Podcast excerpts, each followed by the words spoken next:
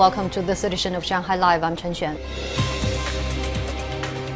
According to a report released by the National Health Commission, more than half of adult Chinese residents are obese or overweight, owing to unhealthy diets and static lifestyles. Zhang Yue has more.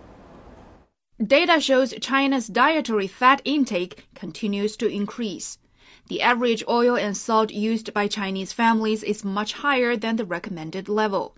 Teenagers and children are consuming too many sugary drinks.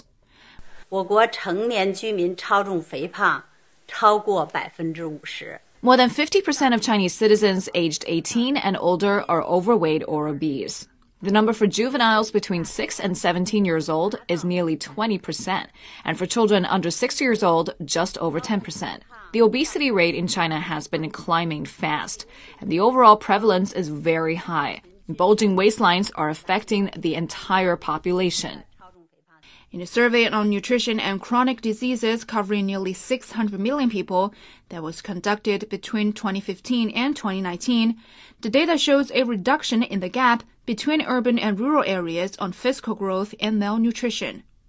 Compared to the data released in 2015, males between 18 and 44 years old are 1.2 centimeters taller on average, while females are 0.8 centimeters taller. The delay in development of children in rural areas due to poor nutrition was radically improved. And China's premature mortality rate caused by major chronic diseases decreased each year. In 2019, the premature mortality rate caused by cardiovascular diseases, cancer, chronic respiratory diseases, and diabetes was 16.5%, 2% lower than 2018. Data from the World Health Organization showed that 60% of chronic disease was related to an unhealthy lifestyle. Experts say that physical exercise and good nutrition habits go a long way to save people from preventable diseases and illnesses. 张悦，上海 Live。